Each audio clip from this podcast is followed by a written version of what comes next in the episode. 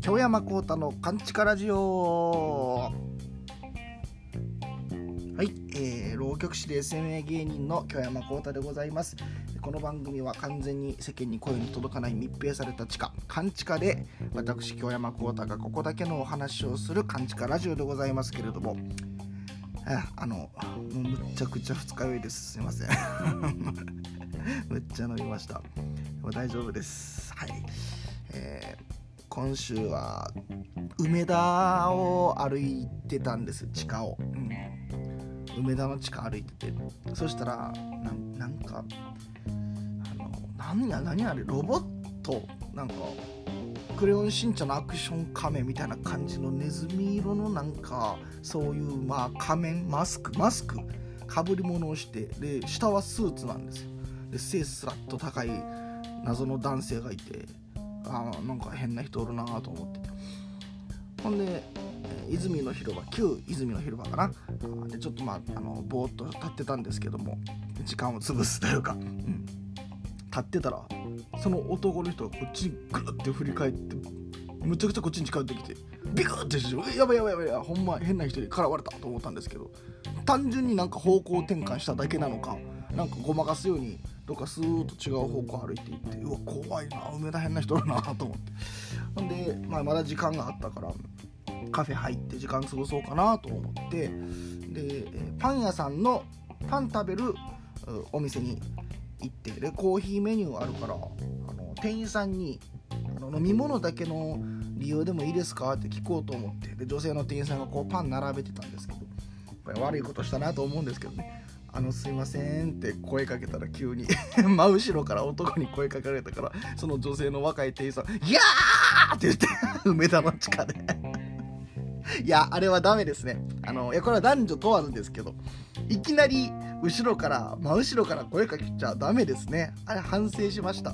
ちゃんと視界に映るところから声かけないと人間はびっくりしてしまうんですね。気をつけようと思いました。それなんかたまに自分もされるというか、あのこないだでもないか、もう3ヶ月ぐらい前に、あのシーマンかコメスタかなんか、どっちかのアベノでやるライブに出るから、じゃあアベノを歩いてたんですけど、そしたらニット帽をかぶったなんかおじさん？自分あのはっきり見てへんかったから視界に。ぼやーっと映ってるだけのなんかおじさんが「おい!」みたいな声かけてくるんですよ。うわ何か変な人また変な人からまれたと思って。うわ何何何何何？と思ってよう見たらあの浪曲師の真山隼人兄さんやって。ほんであのご病気でねぶっちょっき手術されたから、えー、あのニットかぶってその縫い目をこう隠してるというか「うん。こうたくんこの辺なんかいろいろ変わってもらったりしてごめんな」みたいな。ほんでニット帽かあの脱いで「こんなんやね」みたいな。こう手術したてなのかななんかまだ髪のあの避けて、うん、生えて生えてないこの縫い跡みたいなの見せてくれましたけどほんま野球ボールみたいになってましたね。そんなこともありましたね。あんまりだから街中でこう急に声かけるのはちょっとこうふわーっと視界に入りながら声をかけないとあのびっくりされますんで皆さん気をつけましょう。反省しました。悪いことしたなと思って。今週は何やったかな？あ東京独演会師匠の東京独演会も無事に終わりまして。ほんで、えー、昨日ですね4月5日はあの NHK の浪曲18番の収録を、え、してまいりましたんでまた自分の浪曲が全国 NHK のラジオで聴けます予定では4月28日木曜日の11時20分予定でございましてですね、まあ、自分はまああのー、覚えたばっかりのネタだったんですけど、うん、てか覚えてたネタやけど先代の講師若師匠の晩年の音源で覚えてしまって、まあ、晩年のあの講師若師匠の芸だから聞いてれるけど若手がやったらこうなんかひねっくり回したようなもう難しい節で年寄り臭いというか合ってないんでね、うん、あの節を覚え直した方がええぞって師匠に言われたんで、あのもっと俺の音源とか先代の若い時の音源とかなんか聞き直しちょっと節でだけでももう一回覚え直しやって言われたんで「あ分かりました」って言って覚え直したばっかりの、えー、演題。収録の2日前にやっと覚えたぐらいの、えー、節だったんでちょっとまだ拙いとは思うんですけれどもですね、うん。でもその日もうそんな状態のネタやからむっちゃ稽古したんですよ。やっぱラジオ撮らなあかんしということで。で収録直前にも自分ジャンから入って声出してって結構ずっと声出してたんでその何日間か。それがあってですねもうほんまに史上最高に声の調子が良かったです。ネタはまだおぼつかないのに声だけむちゃくちゃ調子良かったんでプラマイゼロかなと思ってますけど。またあのそちらも聞いていただけたらと思っております。はい、えー、結構ね今日なんかお便りを長めにいっぱいいただいてるんで読んでいきますけれども初めてあなたが最近初めて体験したことを教えてくださいということでございましてラジオネーム73最近イタリア料理屋さんで生まれて初めてエスカルゴを食べましたと。カタツムリはちょっとと思っていましたが同席していた友人の勧めで恐る恐る食べてみると意外と美味しかったです。でもまた自ら注文するかと言われると点々点かっこ笑いえー、コウタさんは食べ物の好き嫌いはありますか？ということでですね、えー、もう好きなのはもう言うまでもなくラーメンです。あと豚の角煮ですね、うん、酒は入れるのか入れないのかわからないですけどラーメンと豚の角煮が一番好きで、うん、最近もなんかね日本橋のあのインスタとかツイッターに上げてますけど、えー、日本橋の文楽劇場近くのあのスーパー玉出とかを曲がったところにある麺の用事っていう、えー、ラーメン屋さんがここ最近で食べた塩ラーメンで一番美味しかったですね。また文楽の劇場見に行った時とか行ってみてください。ちょっと並んでるかもしれないですけどね。あのあそこの食券券売機で買うんですけどあのなんかむちゃくちゃ むちゃくちゃ低性能の 性能の悪い 食券機であの1000円札何回入れても全然あの読み込んでくれないんですよ。静電気が原因らしいんですけどね、うん、何回もお札が出てくることがありますがそれは原因が多分静電気ですんで静電気を除去してあの根気よくチャレンジしてくださいって書いてある券売機の店ですね。でもむちゃくちゃ美味しかった、うん、で、え、嫌いな食べ物はまあその、まあ、嫌いというか食べれないものはないんですけどまあわざわざそれこそわざわざ好んで食べへんなっていうのはやっぱり甘いものお菓子は食べないですかね。酒飲むからかな、うん、あとあの白米以外の米。ご飯。あんまり好きじゃないですね。食べ食べますけど。それどういうことかって言ったら例えば赤飯とか。もち米ですね。あとまあ酢飯とか、あのー、なんとか寿司ちらし寿司ちらし寿司とかもあんまり好きじゃなかったりとか、うん、玄米は全然好きなんですけどもち米とかなんかそういうものは好きじゃないですかね。今日たまたまさっき相席食堂見てたらイカ飯出てきてましたけどイカ飯だけ好きかなそういう系では、白米とかそのもち米はは白米じゃもち米とか赤飯とかはもちろんあの白米の劣化版だと思ってるんで 食べ食べれるんですけどそのあなんか昔自分はねあの昔の江戸とかの人がこう着色料とかない時代にでも米をまめでたく赤にしたいと。ほんでまあもう味は二の次で次でもう我慢しながら赤いあのご飯を食べてたのが赤米なんやろうなってちっちゃい頃から思っててこんなもんだってそうじゃないといらんもんなと思ってて でも浪曲会入ったらあの上の世代の方多いですから、わざわざ赤飯のおにぎりをコンビニで買ってる人とか見てでもあのカルチャーショックというかほんまに衝撃を受けた記憶がありますね。金を出して赤飯を食べてる人間がおると思って。塩むすびとかも食べてる人いるしコンビニでわざわざえ金払ってか食べるもんなんやって。あのカルチャーショックというかびっくりしましたね。でも好きな人は本当に好きな人は好きなんですねあれ。うんごめんなさいそんなこと言ってと思いました。よ自分は白米の劣化版をみんな我慢して食べてると思ってたから。ごめんなさいね。世界飯好きな人すいません。うん。ちらし寿司はだから今でもあんまりわ豪華やなとはあの思わない。思わない。いやでもねいわゆる酢飯のなんかあれはあんまりなんですけどこう浪曲三昧の時とかお寿司を差し入れしてくださったりするお客様がいてなんかこれもたまに聞いてくださってるらしいんですけどそういうのなんかお寿司は好きなんですよね。寿司も言うたら酢飯ですもんね。あれなんちらし寿司ってなると具が少なくなって米が立ってくるから食べへんのかな。具メインだと酢飯は全然好き。むしろ好き。お寿司とか大好きなんで、まあ、でも正直あれも酢飯じゃなくて白米だったらいいのになと心ではやっぱり思ってますからね。いなり寿司もあんまり食べないし、うん、白米のまま食べたいんでしょうね。何か加工せずに。だと、うん、思います。好き嫌い。だからそんなもんです。甘いものと白米以外のご飯お米は、まあ、そそこまで好きではないのかもしれないです。でも全然食べれます。食べれます。え、あの差し入れいただくのもありがたいんでお気遣いなくいただけれいただければというか お気遣いなくいただければと思っております。はい。次ね、えー、ラジオネーム昭和カレ男さん。初めての体験ね。アクキー販売に潜むマルチ商法の罠っていうタイトルがついてます。アクキーアクリルキーホルダーですかね、うん、おグッズのね、え、可愛くて面白くてでも売れない地下アイドル的な人がいます、うん、それなのに新宿駅前のタワマンに住んでいます。かっこ住所公開してる掲示板2チャンネルではマルチ商法の個人事業主らしいとの噂が絶えません。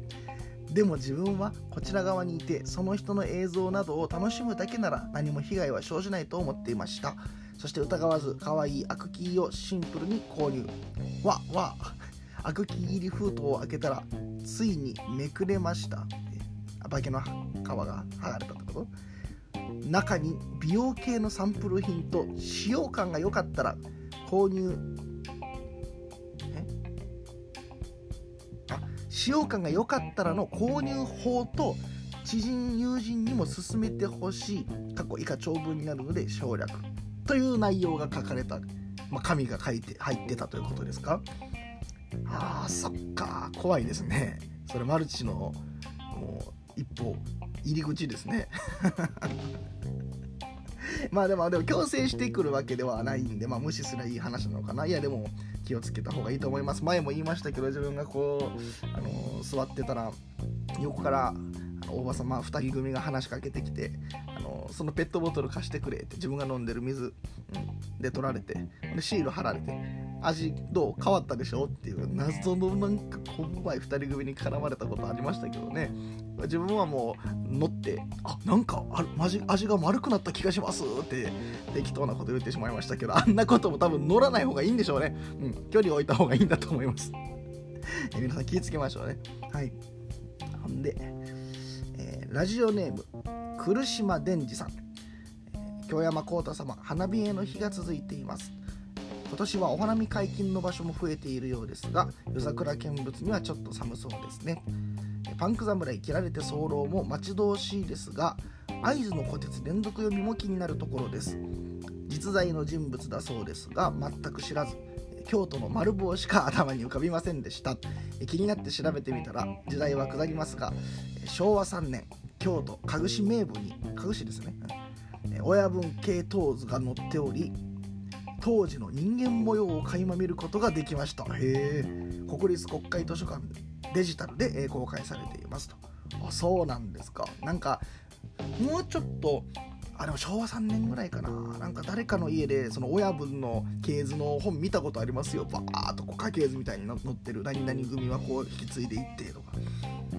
すごいですね。京都のねあのーまああの組があるから会津のポテトそのまんまの名前のちょ別に直径とかじゃないのなかったと思うんですけどね。まあ変なこと言わないですけども、まあ、その組が実在してるから例えばだから次郎長とかまあ新門辰五郎とかそういうあの他の爆中士の名前は結構緩いんですよ。あのテレビとか NHK とかでも。でも会津の虎鉄だけはやっぱりできないんです今でも NHK で、うん、それはやっぱりまだ実在でいてたからだっていうふうには聞きましたけどもね。まだ次郎長とかそういう方が同じヤクザでもできる。そうですよ。だってこの前自分も NHK の収録駒佐の少年時代言うたら次郎長ですもんね。一応「おいらヤクザになれてんだ」っていうセリフは「おいら爆中地になれてんだ」とか「おいら旅旅旅人になれてんだ」とかなんか言い方変えてはやりましたけどね。やっぱ台本でヤクザっていうのは NG 食らうんで、放送 NG ワードいっぱいありますよね。そういうのはやっぱ浪曲多いんでテレビでやるときとかは変えます。でも舞台じゃやっぱりその言葉だから出る味みたいなのもあるんで、えー、まだ許されてる時代のうちはそれ使ってもいいのかなと思ったりするんですけどもしかしたら舞台ですら変わっていくのかもしれないですけどね、うん、でその来島伝理さん最近初めて体験したことは図書館スタッフになったのはコロナ禍が始まった2年前。あ最近ですね割と。秘書資格取得も同じ2年前のことです。それまで職を転々とする就職氷河期世代の一人でした。メディア世代メディア取材を受けたことも1回や2回ではありません。取材で時間は取られても回答はいいように切り取られ使われるだけという現実に嫌気がさしました。その後厚生労働省が開設した就職氷河期世代専門窓口を訪問しようやく今の仕事に就きました。最近は勤務地近くの朝鮮学校売り発居の利用者が多いためハングルを学び始めました。先生や子どもたちの会話が聞き取れて簡単な挨拶や案内ができたらいいなと思っています。人生100年とするとちょうど折り返し地点ですが人生後半でどれだけ新しいことに挑戦できるかまだまだ未知数ですということでございましてね。ああなるほど。そうなんですね。2年前から結構新しいというか、うんうん、最近のお話ではありますね。えー、メディア取材受けた時にこう取材で時間取られて回答はいいように切り取られて使われるだけという現実に嫌気がさしましたとありますよね。あの自分の職業は特に経験するんですけどもあのまあ紙媒体とかメディアのなんてネットの記事とかの取材とかよくしていただくねありがたいもちろんありがたいことなんですけども。ほんでこう、まあ、いわゆる大手の新聞社さんというか有名なちゃんとしたねあの、まあ、日経産経朝日毎日読売。うん。まあなんかまあ言い忘れてるのあるかもしれないです。あ神戸新聞さんもお世話になってますけどね地元で。この辺のやっぱ記者さんはまあやっぱりちゃんとしてはるというかなプロやなというかね。あとまあ個人でやってる方だってもちろんすごいもう引き出してくれる。あ自分こんなそういえばそんなこと思ってるなってことをその場の質問でこう引き出してくださったりとか。自分が逆に気づかされたりとか、えー、でまあ文章を見てみてもやっぱりこう簡潔に、えー、まあ、もちろんね聞き取ってはしまいますけど記事のスペースがあるからでもなんかこういいようにまとまって、えー、やってくれてるなっていうのであ、まあ、やっぱこういう記者さんはプロやなと思うこともあるんですけどね思うことがあるんですけどほぼほぼそうなんですけど。ほとんどの記者さんはちゃんとしてるんですけどなんかはとある学生時代にあとあるこれは言えないかなとあるまあ、ネットの記事、えー、注目の大学生みたいな、うん、の記事。学生向けの。就職生向けの。もう完全にわかるな。就職生向けの、えー、ネットサイト記事のインタビューを受けたんですけどその会社がもう完全になんか記者に丸投げというか委託個人の、えー、記者さんに委託して依頼して、えー、勝手にその京山浩太って人に会ってきてもう記事書いてくれみたいな多分仕事だったんでしょうね。ほんでその人が個人でやってていやなんかその女性なんですけど育児しながら、あのー、まあ、合間合間でこういうこともしてるんですとは言ってましたけど全然まあそれはいいじゃないですか。今いろんな働き方があって。でもそれは仕事をちゃんとしてる、うん、難しいな、まあ、結論から言うとねその人は書きたいこと決まってるんですよ。自分に言わしたいこと、うん、だから学校と、えー、浪曲の芸人と勉強の両立は大変ですが一生懸命やっていますっていうことでこうやって真面目に時間を割きながら作って頑張っていますっていう注目の若手浪曲師がデビューしたみたいなことをもう書きたいって決,、ま、決めつけてきてるわけです最初から。自分はもう正直にそんな嫌やから嘘つくんも。正直に絶対答えようと思ってて、ほんで1日のスケジュール教えてくださいみたいな。はいはいはい。あのー、まあ大体朝まで飲んで。大体朝まで飲んで。ほんでまあ午前中あんま出れないんで。まあ、昼から大学とか行って、うん、まあ行かない日もありますけど。ほんでそこからまあ仕事とか舞台がある日は舞台行ったり、えー、ない時ない時はあ河原に行って稽古して声出して、うん、ほんでその後また居酒屋とバーとはしごして朝まで行って。それの繰り返しですって。まあそれもね悪いよ。自分ももうちょっとなんか嘘でも言った方が良かったんかもしれへんけどそう答えたんですよ正直に。ねその時。ほんで出来上がった記事見たらもう一日のスケジュールもう朝一番朝早起きして学校に通い。終わってからはその師匠の手伝いを行い。帰ってから稽古をしそして体調管理のためにランニングも行い たまにお酒も飲んじゃ飲みすぎちゃうこともあるかなみたいな。風になっててもうちょびっくりしました。これがこれが メディアかと。いや腹立ったというか嘘を届けしてるやんもうっていうね。だからあんまり人に呼んでって言えなかったですよ。だって絶対嘘ですもん。ババレますもん自分のこと知ってる人からしたら。いやそんなこともあるんであのなんダメですね。だからうちの京山幸太っていう名前は京山って名字じゃないんですよね言うたら。だから歌舞伎だって市川海老蔵さんのこと市川さんって呼ばなくて海老蔵さんって言うじゃないですか。そういう感じで市川も京山も、まあ、野号なんですよ。だから、あのー、ちゃんと言ったんですよ取材の時に。一応あの、まあね、記者さんの方にそんなプロにそんな言うのも失礼かもしれないですけどこうこうこうであの京山さんっていう表記はやめてくださいねとかもちゃんと言うてんのにもう右から左なのか自分の書く内容を決めてるのかちゃんと言ったのに京山さんって書かれてるしうん結局だかそれもちゃんとあの出版社の方に言うて直してもらったりしました。京山幸太か幸太にしてくださいって直してもらったりもしましたし。じゃあのねプロ意識ない人は絶対あの嫌なんですよ。一緒に仕事したくないというか。それは当たり前全員そうだと思いますよ。そんなあのだと思うんですけれどもね、うん、そのだから育児しながらするのは全然いいことじゃないですか。いいことやけどそのおろそかになったら本末転倒というかそのそれちゃんと休んだ方がいいんちゃうって思いますけどね。こんなその働かなお金稼げへんから合間合間でしてるんかもしれないですけどこっちも時間ね最低あの取材受けてるわけやから、まあ、プロとしてちゃんとやってほしいなと思ったりしたこともありましたね、うん、っとうな怒りを言うてますね今。だって自分が嘘ついてることになるじゃないですかそんな記事にされて。そんなこともありましたよ、まあ、生きてると。でもあまあちゃんとした新聞社ではそれは経験したことないです。やっぱり皆さんプロやなと思って記者さんもほんまにすごいなと思ってます。尊敬してます、うん、朝鮮学校の売り発挙っていうんですね。へえあんまり韓国語知らないな。おんまちゃんじゃちゅせようがお母さんちゃんじゃくださいっていうことだけは分かります。どこで使うの韓国ね韓国といえば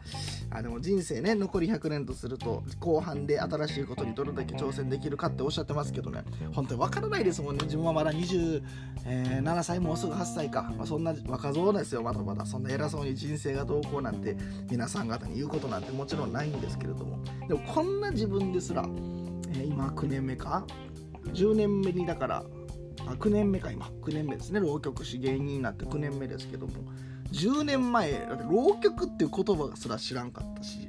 まさかこんな浪曲師にその何年後なってるとかも思わないですしね。どんな出会いがあるかわからないですからね。あと韓国といえば、あのー、海外に2回だけ行ったことあって1回が先輩の春春の稽古姉さんのニューヨーク公演の手伝いでニューヨーク行った。それが人生初めの海外で。で2回目は友達とプライベートで韓国に遊びに行って。え韓国、まあいろいろ思い出ありますけど、今日は長くなるからやめときましょうか。その韓国で、えー、韓国ってその居酒屋文化があんまないんですよ。バー、バーもあるんやろうけどね、あんまりいなくて、街中に。その食事は食事、飲むところは飲むところっていう感じなんですかね。あ、逆か、逆か。食事屋さんでお酒飲むならもう行くみたいな。だからちょっとつまみながら飲むって店があんまなくて。えー、でも飲みたいしなみんなでどうしようって言っててあバーあるで。オーストラリア人がやってるバーがあるらしいぞみたいなことで。ハングルしか書いてへんあのバスをですねもうなんとかバスを乗り継いでちょっと離れたソウルの、えー、バーに行って、まあ、パブに行ってですね。そこでこうビリヤードとかダーツとか置いてるんでオーストラリア人のマスターやから。そこで初めてこうダーツしたんです人生で。それも日本とか、まあ、アジア圏ってダーツって言ったら機械のズキュンっていう、まあ、いわゆるあれソフトチップダーツソフトダーツって言うんですけどそれ以外のヨーロッパ圏とか欧米は、まあ、主にスティールダーツって言うとあのこの国指す機械じゃなくて針で刺すほんまのダーツなんですよね。でその行ったバーはあのオーストラリア人のやってる店やったからあのスティールダーツハードダーツほんまのダーツやってそこでむっちゃおもろいなと思って今自分もダーツ趣味でやってるんですけどダーツは自分はあのソフトダーツをやらなくてハードダーツスティールダーツあの欧米のダーツほんまのダーツですね。ばっかやってるんですけどもね、まあ、それと浪曲との出会いを並べるのはちょっとおかしいですけど。でもそのダーツなんかもねたまたま海外に韓国で出会ったわけですからね。もう人生いろいろありますよね。うん。ダーツと浪曲並べんでよかったな別に。話の大きさが違いましたね。言う順番間違えた。ありがとうございます。ほんで、えー、次ラジオネームグリーン473最近初めて体験したこと。子供が社会人になりましたと。学校に入学卒業は幾度となく経験していますが子供が社会人になるのは初めてです。私もかなりいいお年頃になってまいりました。ということでね。いやでもそれはあのいいお年頃ってその悪い意味じゃなくて本当にもう最高ですよ、えー、あの年上の女性が好きっていうことをこう層の会の層の会プラスっていうあのトークのイベントで、落語家の、うん、桂紋四郎兄さんとこう話しててね。でまあいやまあ年上の女性の方が好きなんですよみたいなこと言ってて。紋四郎兄さんに「それはこうたさんちょっとやりやってるな」みたいな「それはちょっと古典ファンはちょっと年上のお客さんが多いからそれちょっと好感度狙いにいってるやろ」って言われたんですけど。何をおっしゃいますやら。それ以上言いません。何をおっしゃいますやら。本当ですよ。え、ほんで、そのままね、グリーン47さん。前回のカンチカラジオで、堺引っ越しセンターの CM のお話を聞きましたが、まさかあのお方が先代の格子若師匠の妹さんでいらっしゃったとは。何でしょうか、この不思議な感動は。そして、そうと知って見てみると似ているじゃありませんか。本当ですか？頭の中をあの軽快なメロディーが流れ続けてまだ離れない毎日です。0120引っ越しの境ほんまかいなそうかいなはいですね。ゆり師匠はね初めてお会いしたのが師匠のどこかな、文楽なのか、えー、別の会場なのか忘れましたけれども師匠の独演会の時にゆり師匠がこう、まあ、お手伝いじゃないですけど差し入れ持って、えー、来られたんですね。その時にあの師匠が紹介してくれてあ俺のあの、まあ、おばさんにあたる花より師匠や。挨拶しとけよ言われて「あ山浩太です」言うて。その時入門したての19歳ですよね。19歳、まだもしかしたら入門前かもしれない。18歳とかかもしれないですけど。もう社会も自分出たことないんですよ。この仕事しかしたことないから、うん、ほんまに学生時代のちょっとしたバイトしか社会経験ないんで。もう行儀作法から芸能界のルール以前に行儀を知らんから、畳の部屋でねゆり師匠にこう挨拶せよ言われたから。でも立ったままそれも上座から 上座下座なんて存在も知らないですから、えー、上座から立ったままゆり師匠に「お願いします」言うて。ほんでゆり師匠別にそんな怒鳴ったりする方じゃないですよ。お優しいんですけどやっぱり貫禄があるんでねあんだけの芸歴の先輩なんで。あなたね座って挨拶しなさいよって。静かにそれだけむちゃくちゃ怖かったその時今思ったらね完全に自分が悪いし、えー、もうむしろ優しく言ってくださってると思う「何やったねそら!」って言ったっていいんですから。先輩やねんから。でも優しくでも優しさが逆にむちゃくちゃ怖くて。後でゆり紹介になる時も走っていって「先ほどは失礼いたしました」って2回2回謝りましたけど。いやいやもう一つずつ覚えたらいいからねって。むちゃくちゃ優しかったですけどね。それ以来まだねゆり師匠のことちょっと怖いんですよ。今でも。それ以来一回も怒られたことないんですよ。ないんですけどあのこの方は怖い貫禄のある方やっていうイメージがあったんで今でもお会いするたびにビクビクするんですけど先代のお墓参りとか一緒に行くんでね。ビクってするんですけどね。このゆり師匠があのうちの師匠が NGK で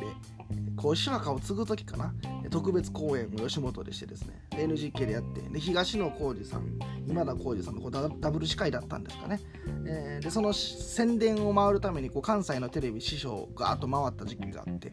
その時にまあこの甲子若さん2代目甲子若さんという人をよく知ってるあの方にも来ていただきました。で引っ越しの境でおなじみの花ゆり師匠です。と言ってゆり師匠、えー、もテレビに一緒に出てたんですけど。そのゆりあのあの座って挨拶しなさいねっていうあのあの貫禄のあるゆり師匠に対してさすが今田耕司さんじゃない東野耕司さんか。さすがねお笑いのもう超実力派ですけど。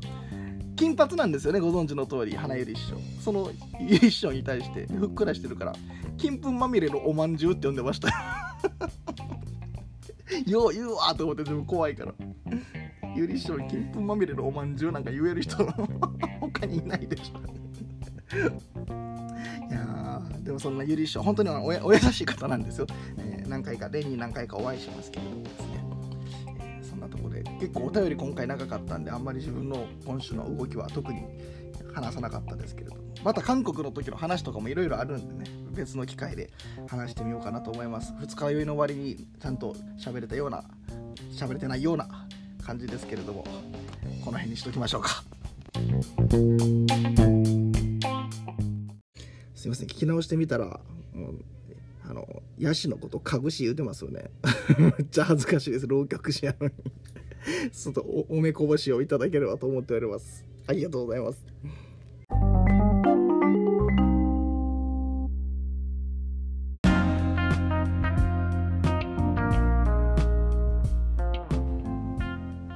はい、えー、今週はここまでですけれども、次回がですね、4月13日に公開される予定で4月13日は調べたところ決闘の日慶長17年1612年旧暦4月13日宮本武蔵と佐々木小次郎の決闘が巌流島で行われた日だそうでございますんでね次回の放送の日がまあ旧暦やからちょっとちゃうかもしれんけどかもしれんとかちゃいますけど。まあでもあなたがですねだから決闘戦ってること戦ったこととか何でもいいですよ。もうあなんだろうあの縫い物するのに針に糸が通すのに苦労したとかでもいいですし。なんかもう勝負事思い切ってなんか購入したとかもう何でもいいですよ。あの勝負。戦ったことを最近、えー、あれば教えていただければなと思っております。あとはもうその他何でもご自由に質問などもいただければと思っておりますけれどもですね、えー、宛先がかんちか .radio.gmail.com kanchika.radio.gmail.com に内容とラジオネームをつけて送ってくださいと、えー、当日公開当日はちょっと予定あるんで前日の4月12日火曜日のお昼正午の12時まで募集しておりますのでどんどんお便りいただければありがたいなと思っております。それではまたまた来週。Bye.